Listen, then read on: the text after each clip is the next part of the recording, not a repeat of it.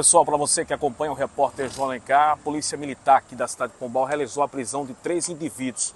Eles são acusados de cometer golpes aqui na cidade de Pombal.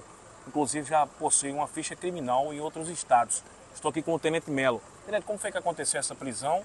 E a respeito dessa ficha criminal, procede em outros estados também?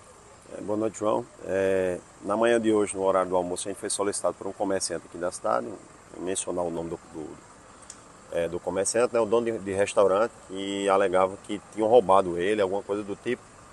E os três elementos em um carro chegaram lá e, e aplicaram uma espécie de golpe, né, um 7 e um nele lá. A gente, a princípio, não entendeu bem, conseguimos interceptar esse carro antes da cidade de São Bentinho, e aí trouxemos para a delegacia.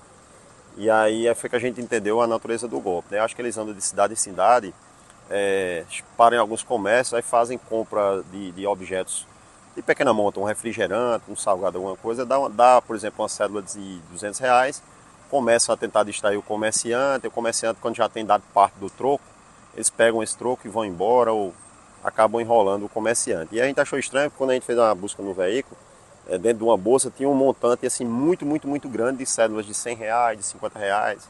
Eles alegam que são é, andam de festa em festa, cidade em cidade, fazendo aquele velho jogo de azar, do caipira e tal, só que não procedia. E quando a Polícia Civil puxou a, a ficha deles, um deles realmente tem é, algumas passagens pelo crime de estelionato. Né? Então já é um pessoal que a gente acredita que já vinha da cidade de Souza, é, nesses dias de festa estava aplicando golpes lá e estavam indo para a cidade de Patos para também aplicar golpes lá em comerciantes durante esse período junino. Tem identificação de onde são esses indivíduos? Se são aqui da Paraíba? Não, são não. Eles são é, do Ceará, eles alegam moram em algumas cidades no entorno de Fortaleza, né? Vai mencionar o nome das cidades.